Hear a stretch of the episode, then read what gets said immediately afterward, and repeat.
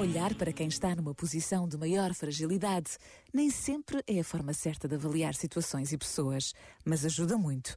Quando somos capazes de nos colocar no lugar do outro, de calçar os seus sapatos, como diz a sabedoria popular, descobrimos novas interrogações no caminho dos julgamentos que todos os dias podemos fazer sobre algo ou alguém. E olhar a partir do mais fraco é sempre um bom ponto de partida. Por vezes, basta a pausa de um minuto para nos lembrarmos das palavras de Jesus perante quem estava na posição de maior fragilidade. Quem nunca pecou, que atire a primeira pedra. Pensa nisto. E boa noite. Este momento está disponível em podcast no site e na app.